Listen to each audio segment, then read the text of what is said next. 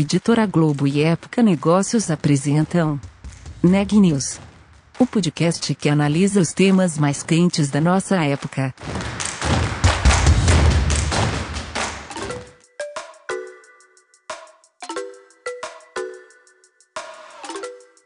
Olá, eu sou Elisa Campos da Época Negócios.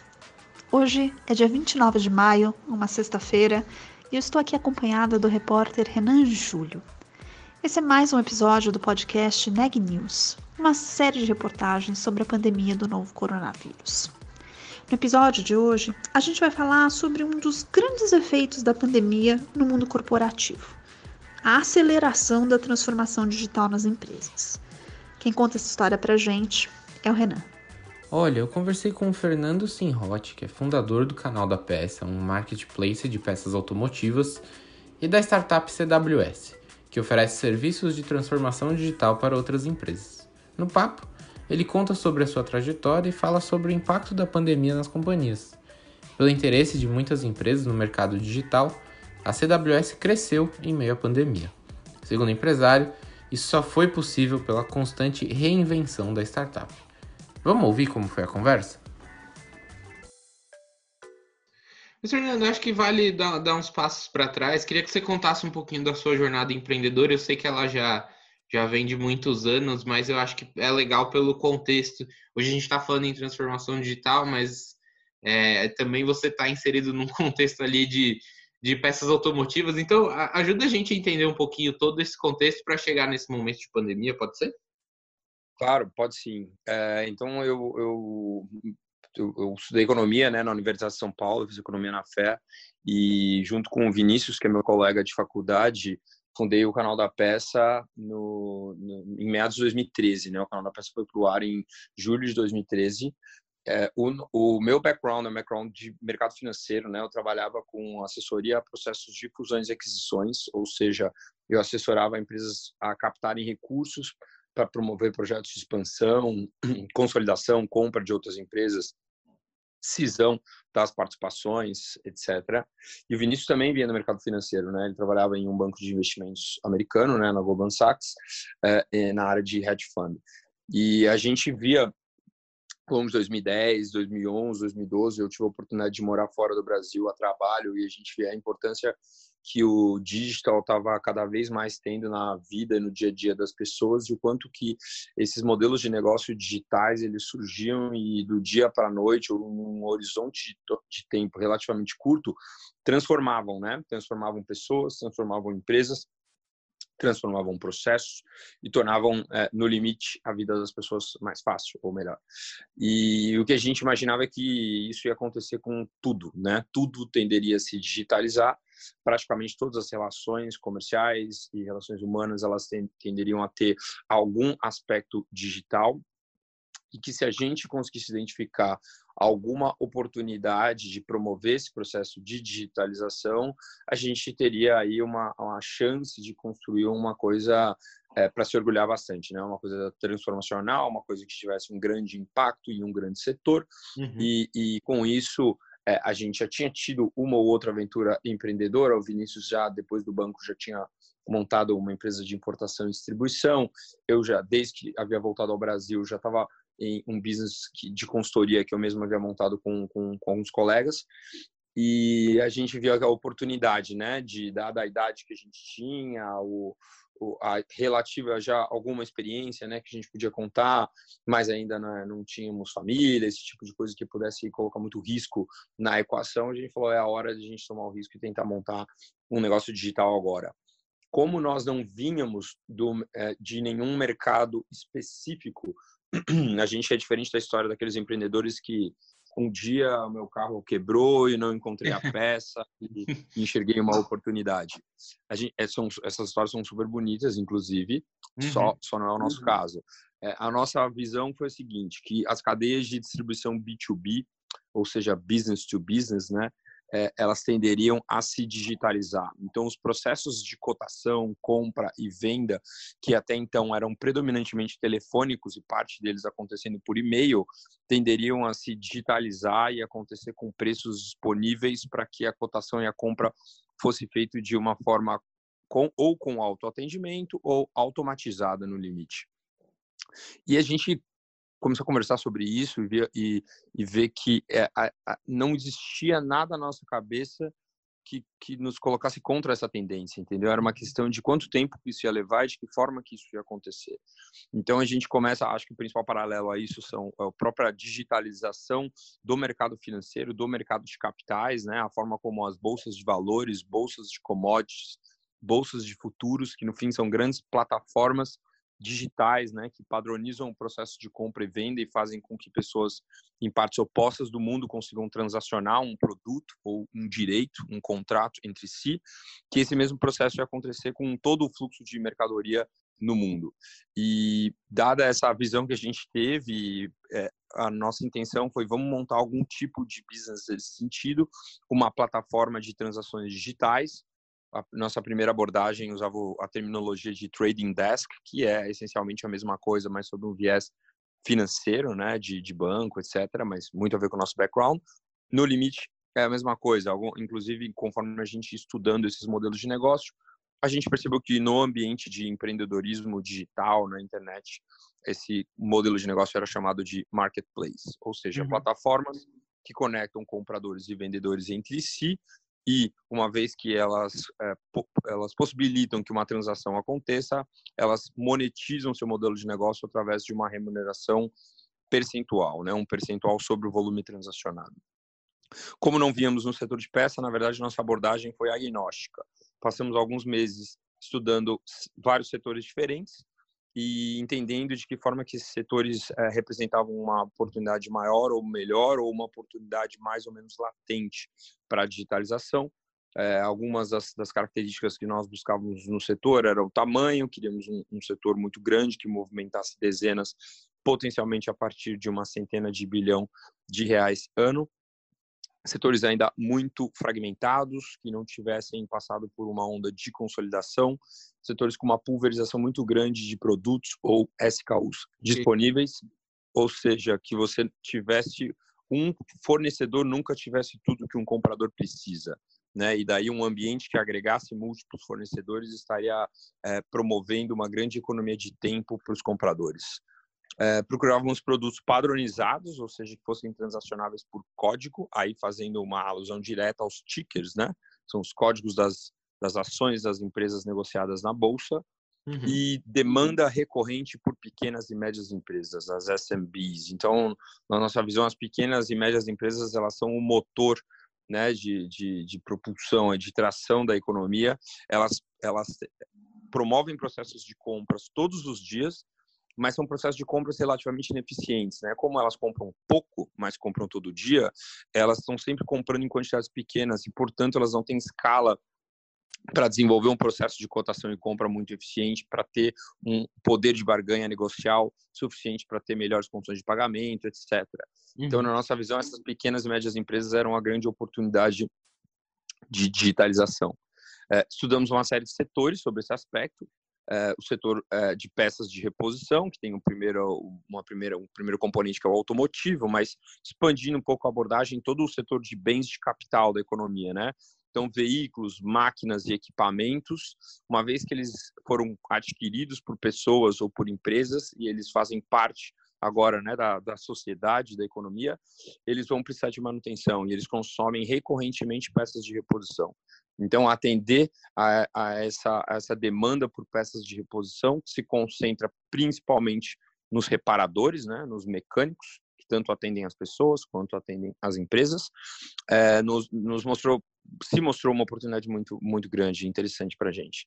Outros setores que a gente ah, estudou, o setor de insumos agrícolas, materiais de construção, insumos industriais, um, plásticos, óleos, produtos para cadeia de saúde, produtos para cadeia de beleza, né, focado em salões, é, para a cadeia pet, um, foods, né, alimentação. Então a gente ficou alguns meses estudando vários setores. Uhum. Chegamos à conclusão que o setor de peças tinha as características que a gente buscava e resolvemos começar por aí. Então, em julho de 2013, a gente lança, nós lançamos o canal da peça.com.br, que é um marketplace especializado em peças de reposição, o aftermarket automotivo, e que conecta o catálogo oficial das indústrias de peça que tem presença no Brasil, ao estoque de distribuidores, concessionários e varejistas e oferece né, essa informação de produto e essa informação de preço para compradores de peça. Essencialmente, oficinas mecânicas independentes, que são os responsáveis por, por mais de 80% das compras ou do consumo de peça no Brasil. E por aí que a gente começou, foi aí que a gente caiu no canal da peça, e daí começa o processo de reinvenção contínua né, do modelo de negócio. Uhum. E aí, como é que foi, assim, sete anos depois, acho que fica mais fácil, né, analisar todo, toda essa jornada. Mas como é que foram esses desafios ao longo dos anos, Fernando? Bom, é, Renan, cara, assim, os desafios, na verdade, o interessante é que eles são cada vez maiores e praticamente todos os dias aparece um novo, né? É, acho que a, a, principal diferença é que à medida que você vai ficando mais experiente, é, você vai conseguindo lidar melhor, mesmo que os, que os desafios sejam maiores é, e a forma de resolvê-los seja mais complexa, de certa forma você vai ficando mais calejado e um pouco mais centrado na forma como você lida com isso. É, alguns dos principais desafios que a gente teve ao longo do processo de, de execução desse modelo de negócio, e talvez se você concordar já é, desembocando isso na reinvenção do nosso modelo e no processo de, é, de, de afia, afinamento, que a gente nem disse que foi um, um pivot, né, que foi uma mudança total, mas muito mais uma, um ajuste do modelo para ficar mais adequado, mais, mais alinhado com o que a gente imaginava que o mercado precisava. É, bom, alguns dos primeiros desafios é, quando na execução do business model do canal da peça, questão de padronização de catálogos. Então a gente percebeu que isso era um mercado que ele não conseguia operar por uma questão de, de não padronização das informações. O fato de que cada indústria de peça cria seus próprios catálogos e suas próprias regras de que peça funciona em que veículo, em que motor, e não permitem a comparação entre, eh, entre esses catálogos, dificultava muito eh, a, o, o processo de, de decisão da compra da peça. Por quê? a oficina mecânica, que é o principal decisor e principal influenciador desse processo, tinha dificuldade de acessar todas essas informações e colocá-las de forma comparável entre si e acabava sendo muito influenciada daí pela talvez pelo próprio balconista ou pela indústria que tivesse uma maior presença no ponto, né, que fosse mais uhum. ativa em trade marketing. Acontece que não necessariamente aquela é a melhor peça pro carro específico e para aquele cliente específico. Às vezes você tem uma peça de uma indústria tão boa quanto que pode ser mais barata, etc. Então a nossa primeira grande primeiro desafio foi, foi a questão da padronização das informações, que somente com a padronização seria possível colocar as ofertas de forma comparável. Eu não posso comparar o preço de duas ofertas, de dois produtos iguais se eu não tiver certeza que eles são o mesmo produto. E por isso uhum. eu precisava, ou que eles são no mínimo comparáveis, ou seja, dois produtos de duas marcas diferentes, mas para a mesma aplicação no mesmo veículo, né? Uhum. Ou seja, o amortecedor que funciona naquele carro pode ser de N marcas diferentes. Para isso, a gente teve que, ao longo dos primeiros anos, visitar todas as indústrias com, com atividade no Brasil, as indústrias do segmento de, de peças de reposição, convidando-as a, a disponibilizar os seus estoques para que a gente é, realizasse o processo de padronização desse catálogo. Padronização do catálogo e integração desses catálogos à plataforma. Inicialmente a resistência foi grande, essa informação era trancada a sete chaves ali nas gavetas e nos baús das indústrias, era visto como uma grande vantagem comparativa né, de uma marca em relação à outra, essa, essa questão do seu catálogo, da precisão das informações, etc. E um dos nossos, um dos nossos principais trabalhos e desafios foi desmistificar isso e fazer com que essas indústrias percebessem que, pelo contrário, as indústrias que tivessem mais exposição de suas informações, ou seja, mais publicidade né, do, do, seu catálogo, teriam mais audiência. Quem tem mais audiência tem mais brand awareness e lá na frente tem mais vendas. Então, esse foi um trabalho de literalmente é, ir aos poucos, né, promovendo o processo de aculturamento do, dos principais formadores de opinião e decisores da indústria de peça para que eles percebessem que o digital era uma grande oportunidade, que as indústrias que tivessem a cabeça aberta em relação a isso elas largariam na dianteira e isso poderia fazer toda a diferença alguns anos depois. Segundo principal desafio, convencer o setor a publicar seus preços esse é um setor que até então ele, ele operava praticamente todo no offline, com uma variância muito grande de preços entre si. O preço das peças e o preço dos serviços variava de acordo com o sapato do cliente no limite. Obviamente isso é um, um, exagero, mas a gente, mas é aquela história, quanto menos você tem de publicidade da, da, da, informação de preço, mais no fim você tende a ter um desvio padrão entre um preço e outro, o que faz com que o processo de procura e de compra por parte do consumidor seja seja dificultado. Então, de novo, é, visitar as pessoas no setor, a gente está falando de um setor que até então era muito offline, e explicar para eles e mostrar cases que, que justificassem a inevitabilidade da digitalização. E, de novo, dada a inevitabilidade, os players que forem pioneiros e que largarem na frente tendem a criar vantagens comparativas em relação aos seus pares.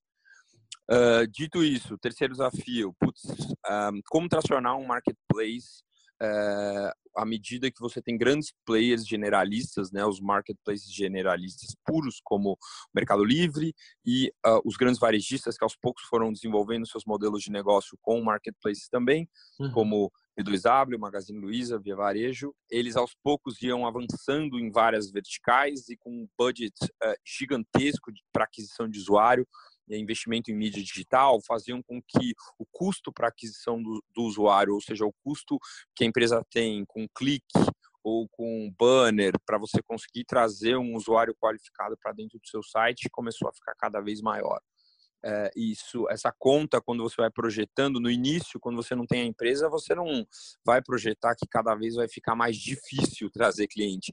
Pelo contrário, você parte da premissa que cada vez você vai ter mais recorrência, que sua marca vai ser mais conhecida, e cada vez esse trabalho, no mínimo, ele vai ficar igual e, no melhor dos cenários, vai ficar mais fácil.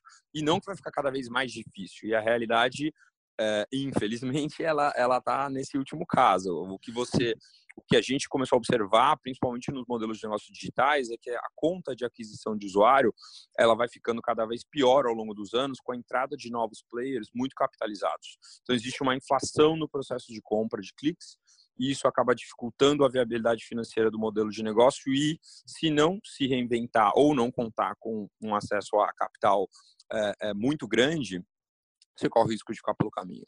Uh, então, assim, a gente teve que fazer mais um ajuste no nosso modelo de negócio, uh, principalmente começar a investir cada vez mais na, na digitalização da comunidade né, do mercado de peças. Então, a gente passou a investir muito na, na criação e no desenvolvimento da nossa presença em todas as mídias sociais. Hoje são, são mídias sociais que contam com um engajamento gigantesco. É, e, e, essa é uma aposta de longo prazo, né? Não é do dia para a noite que você consegue construir essa uhum. presença e esse engajamento nas mídias sociais. Mas uma vez que você começa a, a enxergar atração nisso, você começa a criar um bolsão de audiência, né? Você passa a ter os seus próprios usuários aí é, é, visitando o seu conteúdo e se engajando e se relacionando com a sua marca. E ali sim é um bom lugar para você fazer exposição dos seus produtos, uma vez que já são seus usuários, né? Eles já estão de alguma forma ali se relacionando com a sua marca e já estão propensos a consumir produtos através de você. Então a gente teve que passar, abrir mão de fazer investimentos fortes em mídia digital para fazer um grande investimento em mídias sociais. Isso é uma coisa que leva tempo para acontecer, anos, né, para você realmente chegar perto dos resultados que você é, gostaria, mas a nossa visão foi uma estratégia acertada. Nessa guinada... Opa, desculpa, Fernando. Fica à vontade, fica à vontade. Nessa guinada para o digital, Fernando, eu acho que foi aí que vocês é, começaram a tocar nesse ponto que você levantou lá, lá no começo, né? Sobre a transformação digital de negócios. Queria que você fizesse essa transição para a gente entender como, inclusive até uma, uma nova startup surgiu, se eu não me engano, né? A CWS, é isso mesmo? Exato. O que, que, começou a acontecer com a gente, Renan? Algumas empresas grandes do nosso setor, grandes grupos de distribuição, por exemplo, começaram a nos procurar, principalmente a partir de 2016 eh, e, e, início de 2017, nos procurar eh, pedindo para que a gente ofere oferecesse o mesmo serviço que a gente estava fazendo no canal da peça para eles, em um formato white label. Ou seja, empresas que têm 20, 30 centros de distribuição queriam criar os seus próprios marketplaces é, para conseguir digitalizar né, seus negócios, disponibilizar seus estoques online para seus clientes, considerando né, todas as especificidades e a complexidade dos seus business. Quando a gente está falando nisso, a gente está falando, uh, estamos falando em múltiplos uh, centros de distribuição, clientes em estados diferentes, diferenças tributárias, diferenças de preço, políticas de crédito, uh, outras políticas comerciais, complexidade logística, ou seja, tem muita coisa além da tecnologia em si para você fazer um processo de digitalização funcionar e de um jeito ou de outro a gente já vinha percorrendo essa jornada. Então, uhum. alguns desses clientes começam a nos procurar pedindo é, a oferta dessa solução é, white label, não só da plataforma, mas a plataforma mais os serviços associados para ajudar a gerenciar essa operação digital. E daí, com isso, a gente cria a CWS. Né? A CWS, na verdade, é canal da peça Web Services, como é que começou. A uhum. brincadeira que você tinha Amazon.com e a AWS, ou seja, Amazon.com é o marketplace, a AWS e a Amazon Web Services, que são os serviços digitais da Amazon. Então, a gente fez a nossa CWS aí como uma homenagem aí a alguma, uma das nossas principais inspirações, né, do ponto de vista empresarial.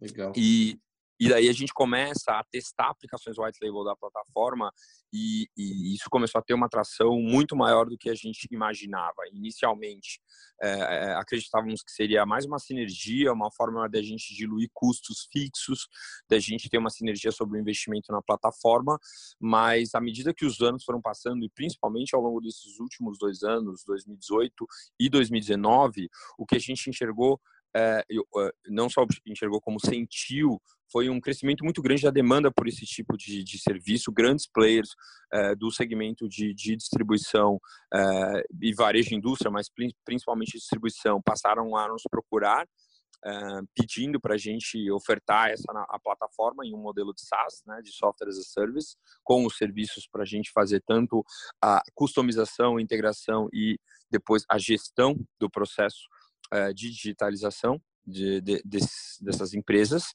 E o interessante foi que o tempo foi passando e começaram a aparecer empresas de outros setores, quando a gente viu, além é, dos projetos que a gente tocava com a plataforma no segmento automotivo, né? Além do canal da peça, a gente hoje conta com, com outros sete projetos no, no automotivo.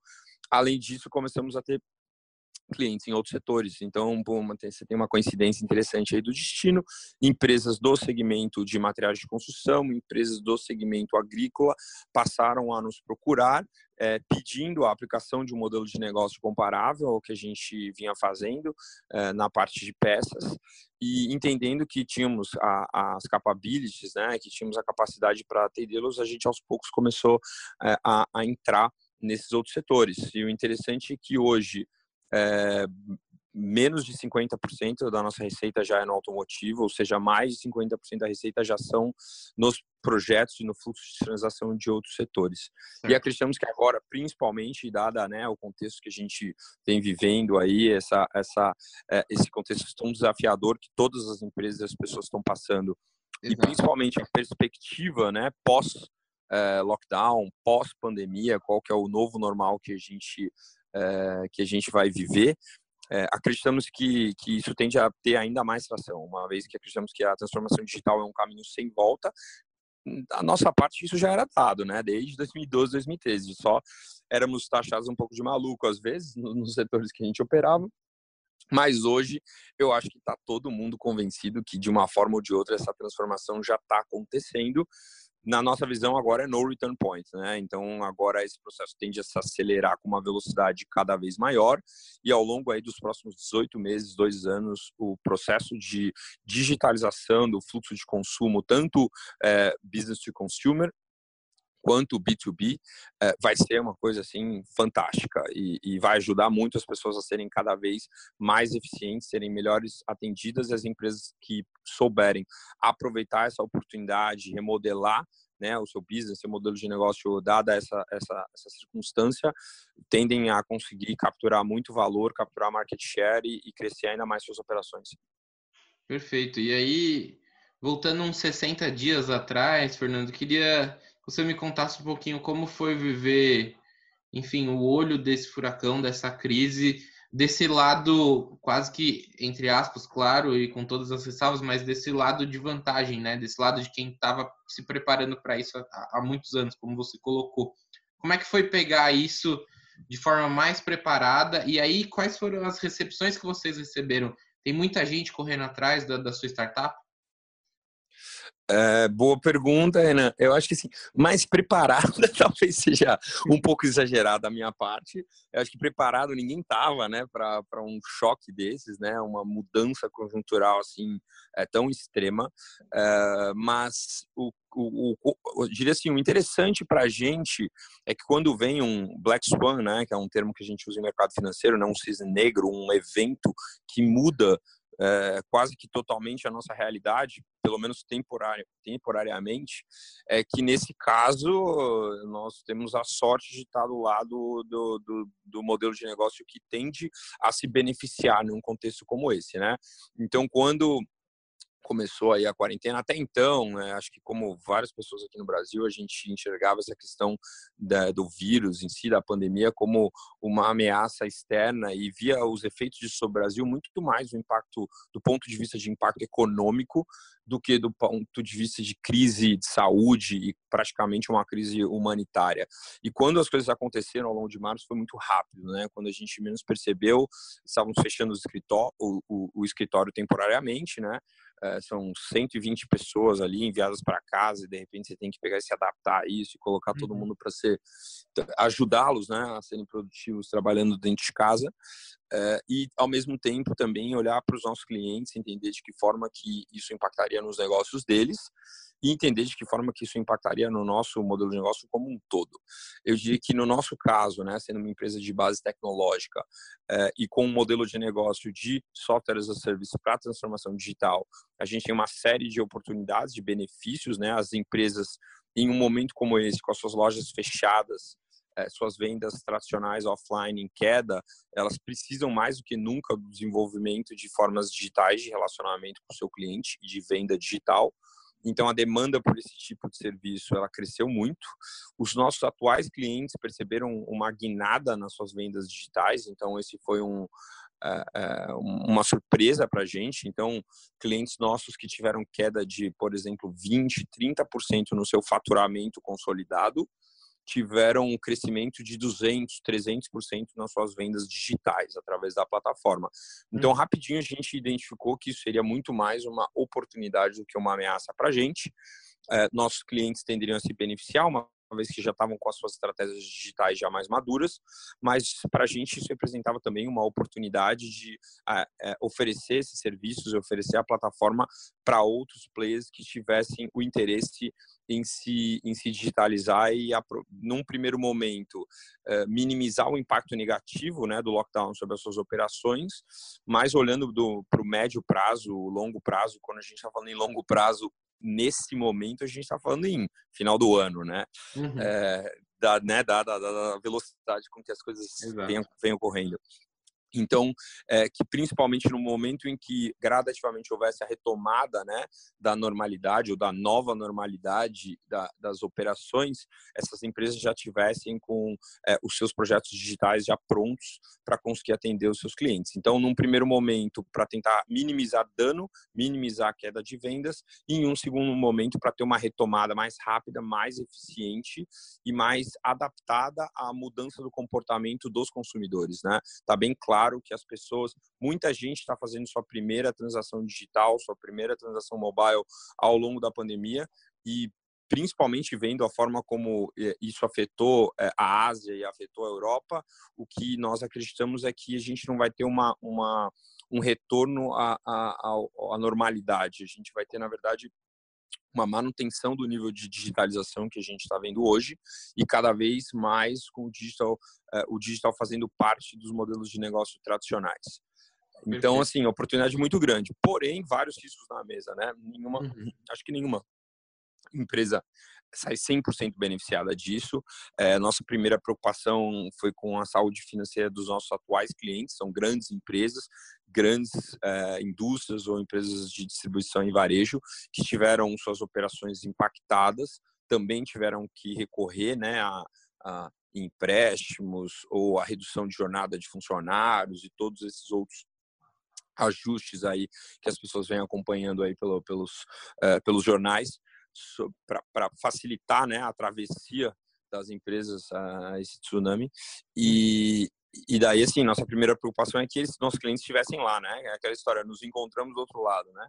Da uhum. onda. Então, precisamos se ajudar para que os dois saiam da melhor forma possível por isso. Um, então, assim, apesar do, de, do ponto de vista do, da oportunidade do modelo de negócio, ficar claro que o nosso business model ele tenderia a ser beneficiado, por outro lado, o impacto na nossa carteira de clientes também nos deixou bastante alerta. E quando a gente está falando de novos clientes, mais ainda. Até então, o nosso modelo de negócio ele envolvia é, oferecer projetos super customizados, com tempo maior para entrega. A gente, em média, levava mais ou menos de vai quatro a sete meses para colocar uma versão da plataforma super customizada no ar, com todas as funcionalidades que aquele player específico precisava e esse modelo comercial não se adapta à realidade atual. As empresas não podem, nesse momento, contratar soluções que só vão começar a funcionar no ano que vem. Elas precisam de soluções rápidas. Então, é, nós, para conseguir atender a essa demanda crescente, e ela está claramente crescente, é, por outro lado, a gente precisava se ajustar. Uh, não era só uma questão de oferecer as coisas do jeito que a gente oferecia até a primeira semana de março. Uhum. Então, ajustamos o nosso modelo comercial, criamos um modelo de entrada bem mais competitivo e principalmente com um time to market mais curto.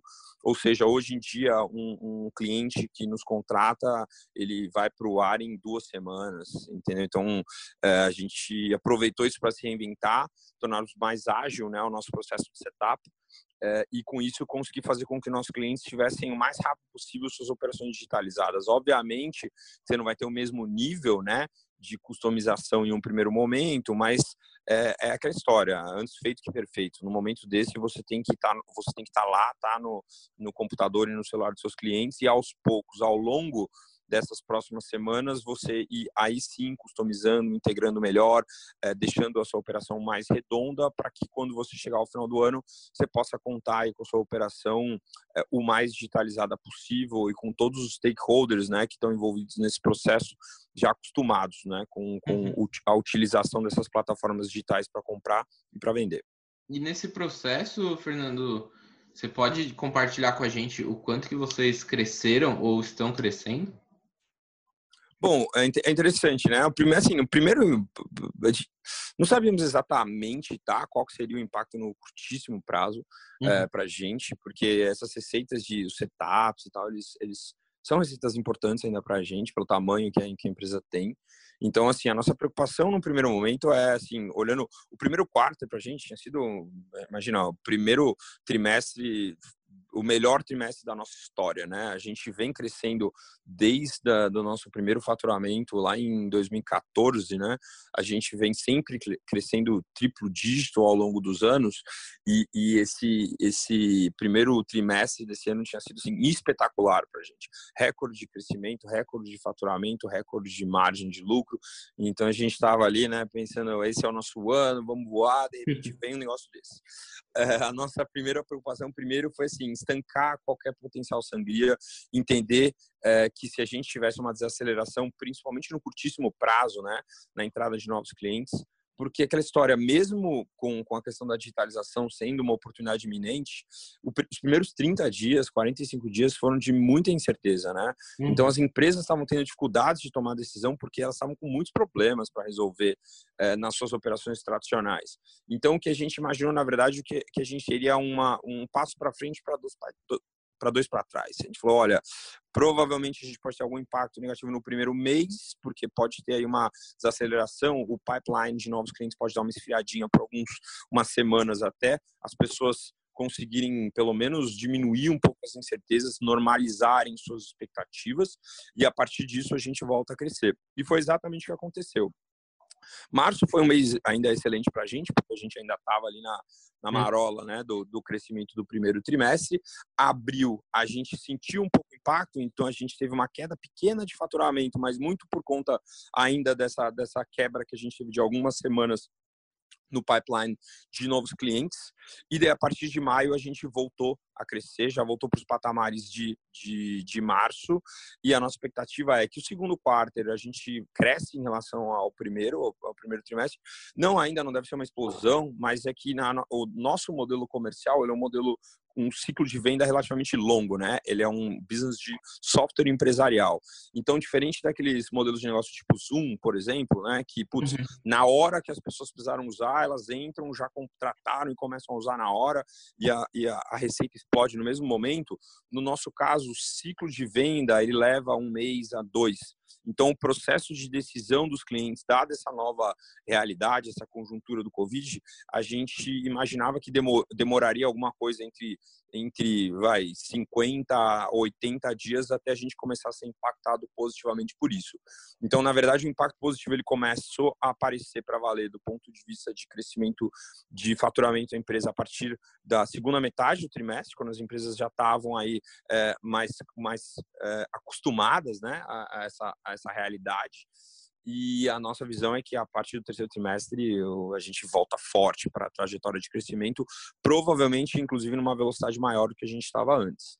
Isso daí do ponto de vista de receita da empresa. Se você olhar o, o a performance dos clientes, né? A gente tem, são, são hoje 12 principais clientes que, que a gente opera. A gente tem mais de 30 versões da plataforma, né? Rodando por aí, mas são 12 principais projetos que hoje a gente está gerenciando. E o que a gente viu é que todos eles tiveram, todos eles cujos produtos eram passíveis de serem vendidos durante a, a, o lockdown, eles cresceram muito. Então, vou te dar exemplos, tá? Então, assim, os, os projetos que a gente tem para linha pesada, para caminhões, por exemplo, uhum. a venda cresceu para caramba, porque os caminhões não pararam de circular para né, promover o abastecimento. Um, projeto em materiais de construção para manutenção residencial estão crescendo para caramba, porque as pessoas estão mais em casa do que nunca, então elas estão aproveitando para consertar as coisas, né? Que estavam ali quebradas, não estavam funcionando adequadamente em casa. Agrícola, a mesma coisa. Já quando você pega, por exemplo, veículos de passeio, que é o nicho onde a gente começou, mais foi parado. um setor que foi muito mais impactado, né? As uhum. pessoas não estavam andando de carro, né? Então você teve uma, uma queda na circulação de veículos de mais de 70%. Então as oficinas estavam mais vazias e as trocas de peça, portanto, aconteceram em menor quantidade. Então é, o que a gente observou foi, dependendo do nicho é, do, do, do cliente, você tinha um impacto maior ou menor, mas de qualquer forma, a cada dia que passa, considerando que a tendência que a gente tenha gradativamente né, uma, uma recuperação e as pessoas aos poucos voltando a, a operar, é, todos esses, esses segmentos tendem a, a serem positivamente positivamente impactados na digitalização. Ou seja, se o fluxo de veículos de passeio circulando nas ruas ainda for menor daqui a dois meses ainda for menor do que era há seis meses atrás, mesmo assim a digitalização da compra das peças vai estar maior ainda, uhum. entendeu? Então todos os nossos clientes, alguns já cresceram muito nas vendas digitais, outros não tanto porque as suas atividades eram impedidas, mas o que a gente imagina é que em um horizonte de um ou dois meses eles também já vão estar usufruindo, né, do, do, do, impacto positivo que essa pandemia vai ter sobre a transformação digital e a mudança no comportamento dos compradores. Perfeito. E Fernando, praticamente encerrando, é, queria que você apontasse até então é, qual que foi o seu maior aprendizado durante durante a pandemia, né, nesse momento tão delicado, mas enquanto gestor de, de uma startup que enfim, estava nesse olho do furacão ajudando outras empresas nesse processo de digitalização. Qual que foi a sua maior lição até então?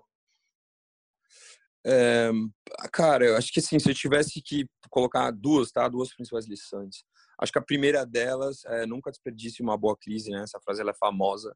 É, a crise ela permite a gente é, ter uma liberdade criativa e, e, uma liberdade de execução, de promover mudanças com uma velocidade muito maior do que as organizações normalmente têm. Startups já são organizações conhecidas, né, por terem um processo de decisão rápido e de mudança na execução rápido, mas mesmo assim, é, nada como essa, essa pressão e essa incerteza para você se, se sentir apto a promover de, é, é, mudanças, tomar decisões, né? Porque tudo começa por aí e promover mudanças com uma velocidade muito maior. Então, tem sido assim, nem parece, né, para mim que a gente são aí um pouco mais de, de 60 dias aí, talvez 75 dias. Para mim parece que é um ano já, porque são tantas coisas que aconteceram na empresa ao longo desse tempo que, que é impressionante. Cada dia parece uma semana, né, de, da vida normal. Uhum. Então, essa, é, acho que essa, esse senso de urgência na tomada de decisões é uma coisa que a gente quer, quer levar para o período pós-pandemia, né? A gente quer deixar isso como parte da nossa cultura e, e, com certeza nos tornarmos empresas ainda mais uma empresa ainda mais ágil, né? Depois que, que, que isso vai passar. É, o segundo ponto diz respeito a também ligado a essa questão da velocidade, mas principalmente com relação ao senso de urgência.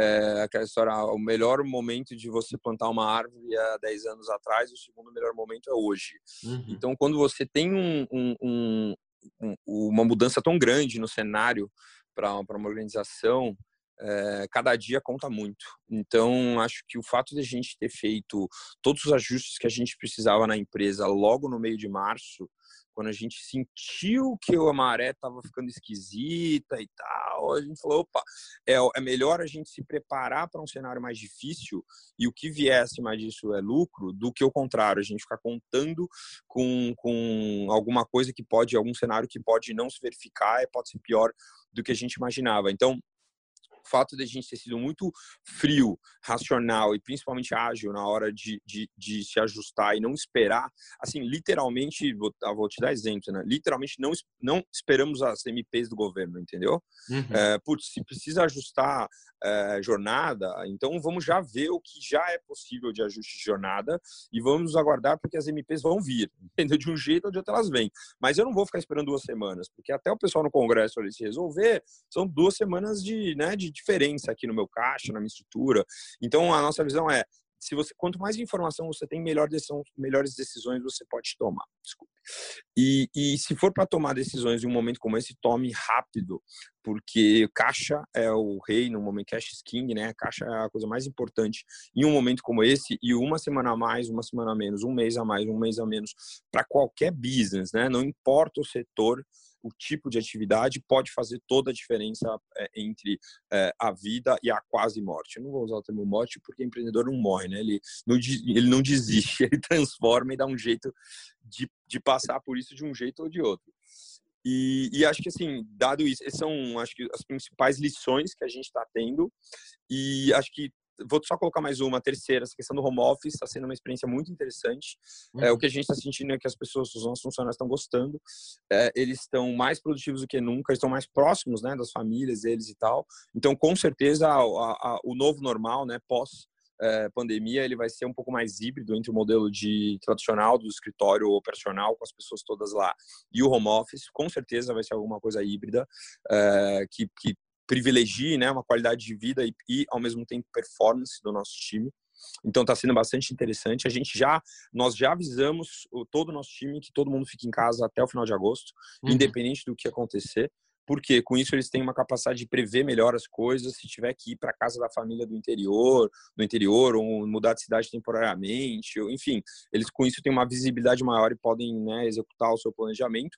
E isso não quer dizer nem que não vai estender, ou vai estender ou não vai estender, e, ou que vai necessariamente a partir de setembro voltar 100% para o escritório. A gente acredita que isso não vai acontecer nem nessa velocidade e nem na forma como como é, havia havia havia como operávamos antes então, assim, acho que essas três são as três principais lições. A primeira é não desperdiçar uma boa crise para promover mudanças. A segunda é o senso de urgência de, em um cenário como esse, você tomar as decisões difíceis rápido para você conseguir aproveitar cada dia a seu favor.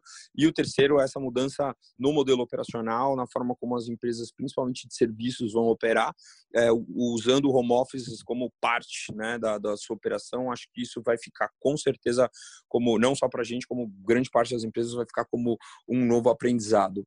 É, e, sim, e daí, no fim das contas, resiliência, resiliência, resiliência é, é uma, é, já é um dos nossos valores, é uma coisa que, em um momento como esse, você tem que praticar isso ao limite, porque você vai é, receber pressão de todos os lados, fornecedores vão ter problemas, clientes vão ter problemas, funcionários vão ter problemas, sua família vai ter problema, entendeu? Você vai ter uma série de, é, uhum. de, de abacaxis para descascar ao longo do dia, e a sua capacidade de transformar essa pressão em mais energia faz toda a diferença. Se você transformar isso em combustível, você cada dia que termina você está pronto e mais forte para começar o dia seguinte, promovendo mais mudanças e fazendo tudo acontecer de novo.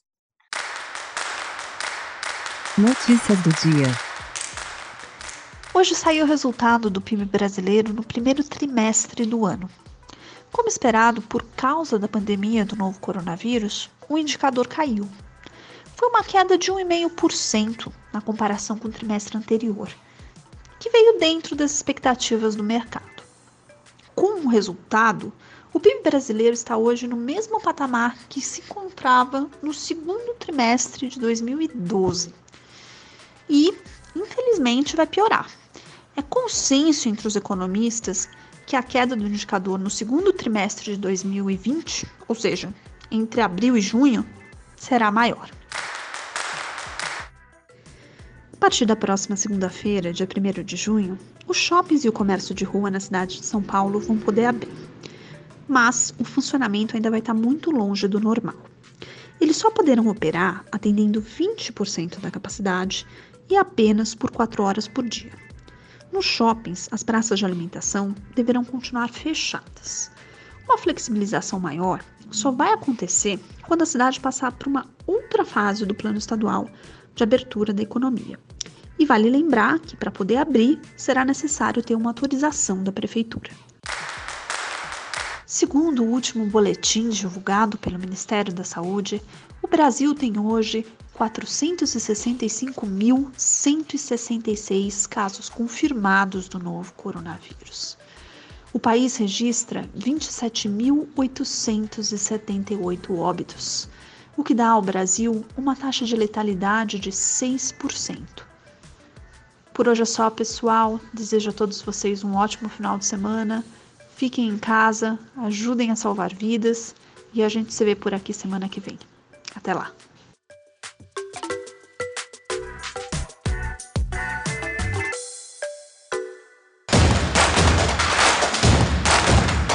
Esse podcast é um oferecimento de Época Negócios. Inspiração para inovar. Não deixe de conferir nossos outros podcasts.